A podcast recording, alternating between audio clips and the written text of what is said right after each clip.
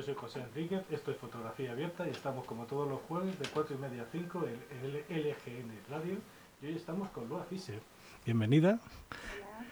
Eh, para que la conozcáis, sus redes sociales es arroba Lua, L-U-A, Fischer, F-I-S-C-H-E-R.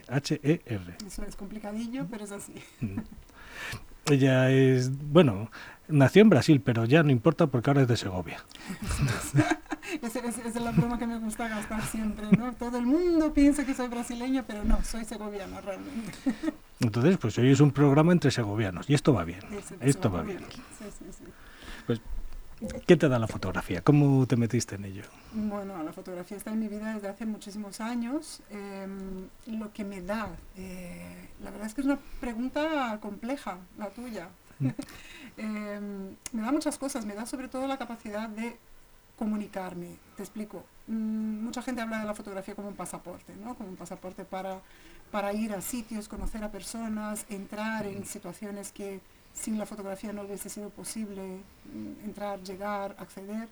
Y mm, yo, yo, no veo la fotografía así, porque normalmente fotografío em, lugares que conozco muy bien, personas con quien tengo muy buena comunicación, soy esencialmente retratista eh, y creo que lo que la fotografía me da es precisamente eso, es poder contar, eh, poder expresar cosas que con la palabra no hubiese podido expresar. Eh, este acompañamiento que me da el, poder retratar a alguien profundamente, esta estas sensaciones que siento cuando, cuando entro inmersivamente en contacto con un territorio, por ejemplo, todo eso eh, me gusta, la fotografía es lo que me da la fotografía, la fotografía me permite entrar dentro de estos, de estos eh, universos y, y, sentir y poder expresarme de forma que, mira, me estoy enrollando tanto porque es, justamente lo que me pasa, que no, no, sabría decir en palabras lo que siento cuando estoy fotografiando.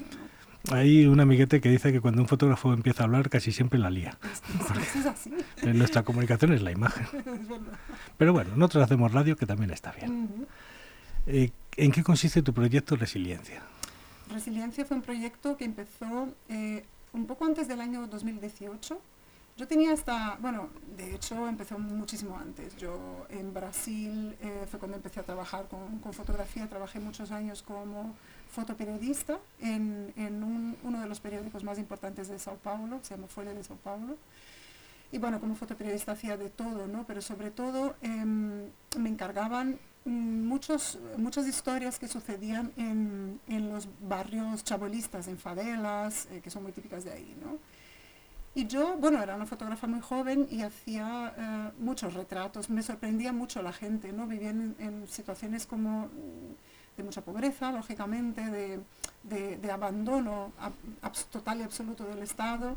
Y, me, me, sorprendía la capacidad que tenían estas personas ¿no? de despertar todas las mañanas y salir en búsqueda de, de, sobrevivir y de mm, buscar comida para sus hijos. O sea, de repente me encuentro con mujeres que, que tienen sus hijos y llevan sus familias adelante de una manera con, con, un, con un, valor espectacular, ¿no? Y bueno, en aquel entonces yo no conocía la palabra resiliencia, pero siempre me llamó la atención, ¿no? Algo que yo no, sabía otra vez, ¿no? O sea, la fotografía me lleva a entender cosas que, y ver cosas y, sentir cosas que ni siquiera las palabras me habían, me habían dado, me habían llegado, ¿no? Bueno, mm, cuando vengo a España, empecé a trabajar aquí y bueno, a lo largo del tiempo me, me voy dando cuenta, finalmente conozco este término, ¿no? Es un término que además viene eh, de, la ingeniería, de resistencia de materiales, ¿no? y se, utiliza en la, en la, psicología, significa eso, ¿no? significa la capacidad que tiene el ser humano de, mm, de traspasar un trauma, eh, recuperarse o cualquier adversidad, no necesariamente un trauma, ¿no? recuperarse y hasta transformarse en alguien muchas veces mejor. ¿no? Esta transformación que tenemos es una capacidad humana que tenemos todos, ¿no? es una transformación que me, me sorprendía mucho la capacidad de, despertarte todos los días por la mañana, aunque tu, tu realidad sea la más adversa posible, ¿no? Y, y seguir adelante. Y, y bueno, eh, empecé a investigar. Eh, yo soy una gran lectora, me gusta mucho leer filosofía, literatura. investigo este término, investigo historias, situaciones ¿no? relacionadas con la resiliencia y quería, a mí me gusta mucho tratar de cuestiones femeninas, ¿no? del cuerpo femenino, de la historia femenina, de cuestiones relacionadas a la mujer y yo en un principio quería fotografiar a mujeres, mujeres resilientes en general. Me viene a la mente la primera historia, la más obvia tal vez, eran mujeres con víctimas de violencia machista. Mm, entro en contacto con, bueno, en fin, con grupos de apoyo de estas mujeres y no consigo mucho. Finalmente, un alumno mío eh, me dice, Lua, si estás buscando mujeres resilientes, yo te voy a presentar a las mujeres más resilientes del planeta. Y me presenta un grupo de mujeres con discapacidad intelectual. Me quedo anonadada absolutamente, ¿no? Al conocerles. Eh, saber sus historias, saber historias, son historias bastante tremendas, ¿no? Eh, de, abandono, de discriminación, de violencia, y de repente conociéndoles y viéndoles, y, sobre todo retratándoles, porque en 2018 empieza a retratarles, me doy cuenta del, amor que tienen por sí mismas, por su propia vida, por sus cuerpos, de, por, aprender dentro de la adversidad que, tienen mm, constantemente, ¿no? por, por tener una discapacidad. Em, no, eh, quieren estar constantemente aprendiendo a, seguir sobreviviendo, a seguir y a seguir siendo felices. Esto, tío, no sé, esto me parecía una cosa muy espectacular, ¿no? Es que es tremendo. Con esas situaciones y seguir luchando día a día y decir, bueno, me ha pasado esto, pero yo voy para adelante. Exacto.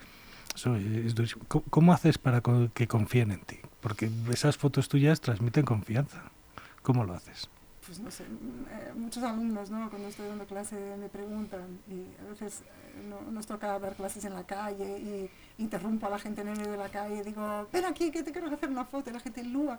Tienes una manera de hablar con la gente que la gente, la gente se queda que no, no, no es capaz de decirte que no. Yo no sé si eso es bueno o malo. cuando se quieren dar cuenta está la foto hecha. Yo no sé, de verdad, José, que no sé si eso es bueno o malo, pero pero la verdad es que mm, con verdad, ¿no? O sea, yo creo que simplemente con verdad, siempre, o sea, yo siempre digo a, quien me pregunte, ¿no? Eh, estoy siempre lista a recibir un no como respuesta y de la forma más em, educada posible, quiero decir, si alguien me dice que no, yo evidentemente no voy a fotografiar o no voy a insistir, eh, no tiene ningún sentido, para mí no tiene ningún sentido, pero yo creo que sobre todo el retrato, ¿no? El retrato es un encuentro, es un, es un encuentro y un acompañamiento. Entonces, comunicarme con, las personas con, verdad y, con, sí, sí, con una sonrisa, ¿no? Mm. Con, siendo un poco dicharachera como soy yo y tal, a lo mejor eso ayuda, no lo sé. Pero sobre todo con verdad en el corazón, ¿no? Mirando los ojos y diciendo, espera, eh, no estoy aquí para perjudicarte, quiero, quiero, quiero que me cuentes tu historia, quiero, creo que la gente cuando, cuando se siente Mm, notada, ¿no? percibida, eh, también se siente querida a la vez. Entonces, eh, es un poco esa la clave, yo creo. La atención y el cariño. Al final no, no, hay mucho más. Tenías un proyecto en Sao Paulo que era interesante, el de Quintal, que se, me, me, chocó mucho porque ¿qué pasaba allí? ¿Cómo era aquello? Pues eh, Sao Paulo es una ciudad maravillosa y caótica a la vez, tiene 18 millones de habitantes, es una de las grandes megalópolis ¿no? del planeta y bueno, yo mm, crecí ahí, salí de Sao Paulo con 30 años. Pero estuve toda, toda mi infancia y todos mi, mis primeros trabajos fueron ahí, como te dije, en el periódico y tal. Y, mm, yo vivía eh, muy cerca del centro, del centro de Sao Paulo. Y durante la mm, dictadura militar se construyó una especie de escalestric, un puente muy grande, que tiene cuatro kilómetros, que cruza todo el centro de Sao Paulo, o la tal vez la parte más, más eh, principal del centro de Sao Paulo por, por, por encima. Este, este, escalestric fue, fue, construido para, pues para que, mm, según, según los ingenieros del régimen militar, para mejorar el tráfico de Sao Paulo, ¿no? allá en los años 70. Y claro que lo que hizo fue deteriorar la zona central de Sao Paulo, y es una zona muy deteriorada, eh, el mismo, la misma estructura del, del, puente está hecha polvo, pasa muy cerca de, las, de edificios. Entonces había accidentes de coche que, que los coches se empotraban contra las calles, eh, contra las casas, Imagínate, de repente estás viendo la tele y se mete un coche que acaba de... ¿no? Que en, las fotos se ve que está el, la carretera y la ventana. Se puede tocar en, en algunos, en, algunos, eh, en algunas partes, ¿no? ¿Qué pasa? Que en los 90 el Ayuntamiento de Sao Paulo decide que había demasiados problemas relacionados con este, con este puente, con este escalestric, que de hecho tiene un nombre curioso. Se llama Elevado Costa Silva. Creo que ya lo han cambiado el nombre, fíjate, pero bueno, y no importa, por el nombre oficial no importa. Costa Silva fue uno de los, de los presidentes militares ¿no? de la dictadura. Em, pero la gente le llama Miñocão. Miñocão significa el gran gusano porque va haciendo curvas y es una cosa como muy, además, enorme, y, en fin, Miñocão. Entonces, eh, el Miñocão eh, me llama, siempre me ha llamado muchísimo la atención como estructura ¿no? arquitectónica, urbanística, de este urbanismo caótico de, de Sao Paulo, pero también porque en los años 90 el ayuntamiento decide cerrarlo al tráfico por las noches y en los fines de semana. Y el, el, el ciudadano de Sao Paulo, el, el paulistano, ¿no? Eh, somos, me incluyo yo, como gente que, estamos constantemente teniendo que reivindicar el espacio urbano porque no hay casi espacio de ocio. La calle en, Sao Paulo es una calle muy violenta. La gente no tiene esta cosa que tenemos aquí en España de todo se hace en la calle, aquí salimos mucho, estamos muy... No, no, no, ahí tú, tú cuando tienes que ir a un sitio, tú vas, no te paras a hablar con tu vecino en, en, la acera, o sea, estas cosas es como son, ahí la gente va caminando muy rápido sin mirar atrás con miedo, con miedo de, la violencia urbana que la hay, es muy fuerte, ¿no? Entonces, cuando hay una mínima oportunidad para el ciudadano de, de, alguna forma eh, ocupar un espacio que antes estaba reservado para el coche, esa es otra, Sao Paulo tiene muchísimo tráfico, muchísimos coches, entonces de repente es como, ah, se prohíben pasar coches aquí los fines de semana y por la noche, pues transformamos este lugar en un parque pero, José, es que no sabes, no hay ni un solo árbol. Se pega el sol ahí de una manera... Tiene que ser terrible. Es, horripilante, es horripilante, un calor, porque es como un, es un, es un, como un, no sé, eh, un pasillo, ¿no? Eh, entre, los, entre los edificios y el escalestric, entonces no corre el aire. Pero bueno, la gente aún así va con sus bicis, con sus niños. Había una señora con su bikini tomando el sol. Entonces a mí me parece curiosísimo todo eso y voy con una cámara de medio formato, con una Hasselblad. Me gusta mucho hacer fotografía analógica y a retratar a esta gente. Por un lado hago las fotos nocturnas de, toda esta estructura y por otro, de día, en los fines de semana, hago retrato a la gente. Y, y de todo ese caos de Sao Paulo, te viniste a Segovia. ¿Qué pasó? bueno, el amor, el amor es que es así. Eh, me casé con un, con un señor, un chico que es de aquí de Madrid, pero su familia es originalmente de Segovia.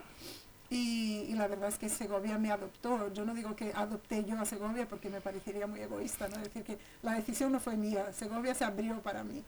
Eh, nosotros desde, bueno, desde que hace casi 20 años ¿no? que me vine para acá mm, y vivo entre Madrid y Segovia, eh, viviendo ahí en Segovia vivíamos en la casa de mi suegra, que es la casa original de la familia, que debe tener como unos 200 años, una casa bastante antigua. Y hace, en el año 2019, construimos nosotros una casa, pasamos por toda esa, esa experiencia tan bonita que es construir algo, ¿no? que para mí me arraiga mucho. ¿no? Em, y una pequeña bodega también, porque hacemos vino. Eh, González difícil, por si lo tenéis que. Pues si necesitáis vino, no, no, es por nada. Sí, sí, sí, está muy rico además. y bueno, eso es, mi historia con Segovia es una historia de amor totalmente. Y ahí eh, hiciste tu, tu proyecto del fondo marino. Que además está cuajado de frases de Delibes, que eso me gusta, porque el libro del camino nos gusta a todos. Sí, sí, el libro del camino es maravilloso, no sé cuántas veces lo habré leído y fue uno de los primeros libros que leí antes mismo de pensar en hacer cualquier proyecto fotográfico sobre él, porque realmente él, él aparece, eh, el, proyecto nace durante pandemia, lo, empiezo a fotografiar en el año 2020, estamos confinados ahí en, en el pueblo, el pueblo se llama Sacramenia, es un pueblo eh, en el norte de Segovia, casi en la frontera con Valladolid, y, y está localizado en los páramos del Duratón. Entonces, desde mi, ventana, la ventana de mi casa, yo veía una parte de este páramo y siempre me llamó la atención este paisaje. Es un paisaje que, como digo yo, no parece una montaña cortada en el medio, no es una montaña sin pico. Y me llamaba muchísimo la atención hasta que alguien me dice un día, no, es que esto es así, esto tiene este formato, esta forma, porque un día fue un fondo marino. Y yo crecí delante del mar, José, entonces eh, yo entendí por qué me sentía tan atraída por este paisaje, ¿no? Porque esta línea horizontal que nos pacifica tanto cuando estamos delante del mar, no es una cosa como, no sé, es una cosa de sentido común. Todo el mundo, a todo el mundo le gusta estar delante del mar porque está, eh, la horizontalidad del paisaje de alguna forma está en nuestra genética, ¿no? Nos sentimos en paz. Y en el medio de tanta, pues, tanta locura de lo que estamos viviendo en el año 2020, tanta desazón y tanta tristeza, mi pueblo fue muy machacado por, por, la, por la, pandemia. Em, yo miraba este, este, fondo, este fondo marino, ¿no? miraba este páramo y decía, en algún momento, cuando podamos salir, tengo que ir a andar ahí. El caminar para mí es un, es un, eh, lo utilizo como, como, actitud estética, como actitud artística. Yo me gusta muchísimo caminar, camino para todos los lados. De hecho, por eso aparqué lejos y vengo caminando hasta aquí. porque, porque sí que, mm, sí que me parece un, una, algo, una, una actividad que me, que me mueve mucho, ¿no? Y, literalmente, pero también en términos, eh, en términos artísticos. Entonces, en cuanto pudimos salir en mayo, cogí la cámara y no sabía, no sabía qué iba a hacer, no sabía muy bien qué iba a buscar, simplemente sabía que tenía que caminar por el páramo y tenía que hacer fotos. Y poco a poco me va a salir el proyecto. el proyecto queda muy bien. en tus fotos se, se retrata mucho el universo femenino. ¿Cómo ves la mujer en la fotografía? ¿Cómo la ves? ¿La mujer en la fotografía como fotógrafa o como, o como modelo o como las dos cosas? ¿Qué quieres decir? lo que quiero decir realmente es se le ha tratado bien, hace falta mucho, faltan muchas fotógrafas, falta mucho impulso, hay que quitar a los señores, echarles un poco al lado, cada uno en su negocio, pero ¿cómo ves ahora mismo? ¿Crees que se está retomando ese espacio por las mujeres? O? Yo creo que poco a poco, de, cierta forma, sí, eh, por una labor muy, muy dura, ¿no? De las que estamos, de las que somos activas, de las, las que... Eh, continuamente estamos cuestionando la, la, realidad, pero te hablo sobre todo del ámbito artístico, ¿no? Cuestionando el ámbito artístico, cuestionando em, eh, las exposiciones, los comisarios y comisarias, y cómo, cómo organizan festivales, cómo organizan exposiciones, a qué tipo de artistas llaman, ¿no? Em, yo estoy suscrita, bueno, hago parte de una, de una plataforma que se llama Mujeres en las Artes Visuales. Y, y, ahí estamos, somos muy combativas ¿no? con, con, todo este tipo de cosas, por un lado. ¿no? Por otro lado, eh, estudio un doctorado en Bellas Artes, en el cual estoy um, justamente trabajando y investigando el papel del retrato fotográfico en toda eh, la imagen estereotipada de la mujer, en primer lugar, de la mujer vulnerable, en segundo lugar, y de la mujer con discapacidad intelectual, que es mi tema total, en tercer lugar. Entonces, eh, claro, esa, la imagen del cuerpo femenino, la imagen de la mujer, ha sido siempre construida en la historia del arte por el hombre. Y con, muy, muy contadas eh, excepciones, ¿no? Entonces, eh, eh, ¿qué, pasa en, el imaginario del, ser humano hoy día con respecto a la mujer, con respecto al cuerpo femenino?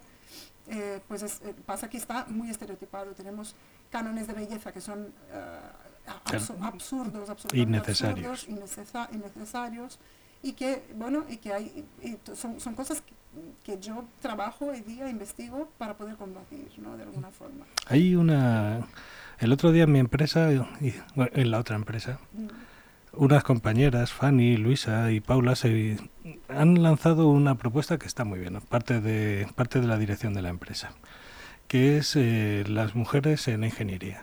Entonces están poniendo todo, todos los ejemplos de mujeres en la ingeniería, lo están promoviendo. Oye, ha quedado resultón. ¿Crees que una iniciativa así en fotografía vendría bien? Mm, simplemente darles visibilidad ¿no? a, las mujeres que están haciendo cosas. Explicar lo que han hecho. Sí, yo creo que sí, yo creo que, yo creo que sí.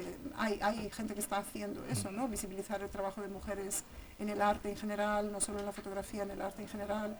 Eh, pero falta muchísimo, falta muchísimo porque todavía nos encontramos con muchos certámenes, por ejemplo, en los cuales todos los jurados son, son hombres o todos los seleccionados son hombres, cuando hay una, una cantidad de mujeres, de mujeres muy buenas haciendo cosas maravillosas que no están siendo eh, tenido en cuenta, no, no, no, no, aparecen por ningún lado.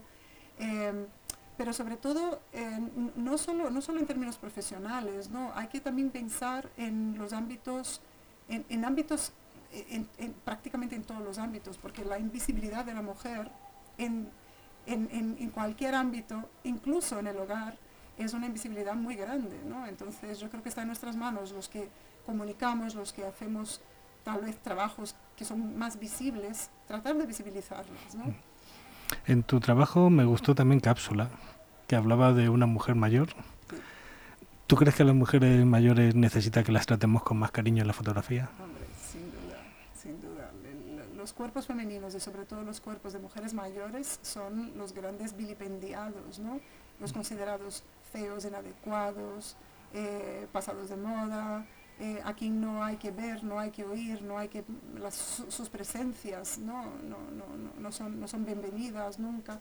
¿Eso por qué? ¿no? Con la fuerza que tienen y con, el, con la belleza que tienen realmente. Cápsula fue mi primer proyecto así eh, con, con, este cuño, ¿no? Mm, lo hice en el año 2012 después de tener a mi hijo, mi hijo nace en el 11 y yo hago este proyecto en el 12 y va de la historia de una, una tía mía que hoy tiene 85 años y que era una adelantada eh, a su tiempo. Ella vive en León, no en Segovia, fíjate, ese es el único fallo que tiene. ¿Qué le vamos a hacer? No puede ser perfecta.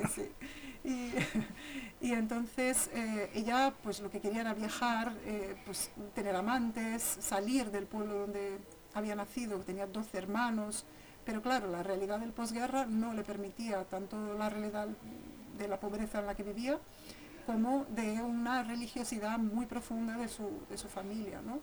Le prohibían completamente, le obstaculizan y le, de ahí viene este nombre cápsula, le encapsulan, ¿no? encapsulan todos sus deseos, toda su, todo su afán ¿no? de, de, ser una persona independiente, que nunca pudo ser. En esa misma línea, a mí me gustó mucho el trabajo, el de Ana Amado, que creo que la conoces. El de Lavadoiro, que además inaugura la semana que viene. Acordaros que el 14 de febrero en el Museo ICO, los pueblos de colonización, y va a estar bien. A mí me gusta mucho cuando se les da ese reconocimiento, porque yo veo que esas mujeres eran duras y nos han sacado adelante a todos, y ahora parece como que no existan, pero tampoco sé si realmente se explica su mundo tal cual es, porque no es solo vejez, tienen una vida y unas ganas y un todo. Claro, un presente, ¿no? Es, que al final se les, se les lleva siempre al... Eh, bueno, mi, mi, proyecto Cápsula está, las, está llevando al pasado, la, está llevando a, a, mi protagonista a su pasado, ¿no? Mm. Pero, pero me parece, Ana, Ana hace una cosa espectacular, que es traerlas a su presente, ¿no? Mm. El, el, el, proyecto de Ana hace eso, las, las retrata dentro de, de, una cuestión así con, con mucho sentido del humor y, y, es precioso el trabajo, ¿no? Porque, bueno, eh, es lo que les apetecía a ellas hacer ahora, en el presente, ¿no? Y, sin hablar de, de, lo que han sido, de, de, de toda su, eh, no sé, la, la, herencia que van a dejar. No, no, o sea, es ahora. ¿Qué me apetece hacer ahora, no?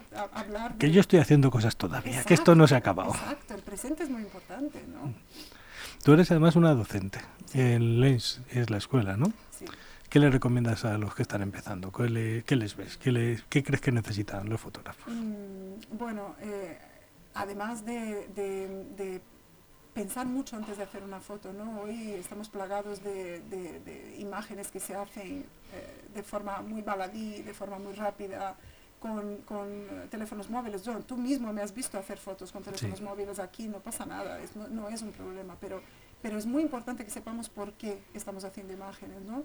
Y por qué estamos haciendo imágenes y por qué por ejemplo, las vamos a compartir, ¿no? ¿Con qué, con qué, y compartir dónde y con qué función, ¿no? ¿Qué, ¿A dónde va nuestra imagen, ¿no? Porque me parece muy importante amar a la fotografía, tratar la fotografía con amor y no hacer tropecientas mil fotos porque tengo una cámara digital y no estoy gastando carrete, entonces como es gratis puedo hacer cientos de fotos porque una va a salir bien. No, no, piensa antes, ¿no? Piensa antes de disparar o sea, tienes, tienes, tienes que hacerlo porque lo que estás haciendo es comunicar con tu, con tu imagen. Además, ayer mismo, ayer terminé un curso, un curso muy bonito, un curso de iniciación. Mm. Y, y los alumnos me decían eso, ¿no? Me decían, jo, es que con eso con este curso no solo aprendí a, manejar la cámara, ¿no? En modo manual y todas estas cosas que aprendes en un curso de fotografía, pero sobre todo me dijo una, una chica precisamente, que es médico, Ángela, me dijo, Lua, yo vivo al lado del Parque del Retiro y paseo por el Parque del Retiro todos los días con mi abuela. Y a partir del momento que empecé a aprender fotografía, empecé a ver el Parque del Retiro, un sitio que conozco mucho, que es bello, ¿no? Sí. Pero que, que lo conoce todo, o sea, todas las piedras y flores y plantas del Parque del Retiro. Y de repente empezó a ver cosas que no había visto nunca, porque la fotografía le ha dado este, este gran regalo, ¿no? Es un, es un ejercicio interesante el de dar una vuelta a tu alrededor, a lo que conoces e intentar fotografiarlo. Sí. Más que ir a aquello, pues voy a hacer unas fotos a, a la India. Perfecto, maravilloso. Pero ¿y tu pueblo? ¿Cómo es tu pueblo? Enséñamelo. Sí, sí, sí, eso es lo que hago yo. Por eso, yo cuando te decía que, que la fotografía puede, para cierta gente, me, me, parece muy bien, ¿no? Puede ser un pasaporte para, por ejemplo, hacer grandes viajes, ir a sitios que no irían si no, no tuviesen una cámara en manos. Pero, pero realmente yo, yo, yo, para mí la experiencia fotográfica es una experiencia, es una experiencia corporal también, ¿no? Yo camino, camino por sitios conocidos, eh, hago eh, siento cosas, entonces muchas veces estar en un sitio conocido, como, es, como son los páramos de Segovia, por ejemplo, eh, es lo que me da, es lo que me da la, ¿no? la, sensación de estar fotografiando profundamente. ¿Y encontraste el mochuelo en tus retratos? Bueno, el mochuelo. eh, los retratos que hago en el fondo marino, eh, no, yo no estoy buscando el mochuelo. De hecho, las personas que están retratadas ahí en este proyecto eh, la retrato porque son precisamente las personas que están haciendo el camino contrario al que hizo el mochuelo. Mochuelo se va de su pueblo, ¿no? Se está preparando, por más arraigo que tenga, ¿no? Con, la historia entera, ¿no? Es la historia de un arraigo profundísimo con su pueblo, pero que finalmente él se va. Y la gente que, que retrato ahí en el páramo es gente que, que se queda, que se enraiza, que como yo ha descubierto la magia que tiene este lugar y y se está enraizando y está haciendo contra viento y marea, contra, nunca mejor dicho, ¿no? Viento y marea en un fondo marino, eh, se mantienen ahí en esta España vaciada, tan dura y tan, y tan de rabiosa actualidad hoy con, con todos los tractores. Y, eh, debería de serlo más. Manifestándose, ¿no? Sí, sí, sí. Pues sí. Sobre todo porque al final son nuestras raíces. Entonces, hay mucho espacio, hay mucha oportunidad, hay muchas cosas y no se aprovechan. Ahora mismo es muy difícil que alguien joven, realmente joven, se plantee volver al pueblo, como aquel que dice. Con más años ya es más fácil. Con más años dice, pues es que tampoco era tan mala idea. Oye, pues muchas gracias. ¿Cuáles son tus próximos proyectos? Y ya. Pues tengo este doctorado en Bellas Artes que te he contado, en el cual estoy fotografiando mujeres con discapacidad intelectual, retratando, también haciendo un cuestionamiento sobre el mismo retrato. Pero mi idea es hacer un librito, a ver, a ver qué tal se me da, ah, sobre una mujer, una mujer que se llama Mila, y la estoy persiguiendo con la cámara, con la Hasselblad además, haciendo una cosa como muy, eh, como muy despacito, eh, retratándole en distintos sitios. Además descubrí que Mila pasó su infancia en Laguna de Contreras. ¿Adivina dónde está eso? En el mejor sitio. sin duda. A cinco kilómetros de mi pueblo. Una cosa es una maravillosa. Pues Lua, muchas gracias por venir. Veremos ese trabajo y oye, vuelve cuando quieras. Muchísimas gracias. Ha sido maravilloso. Gracias.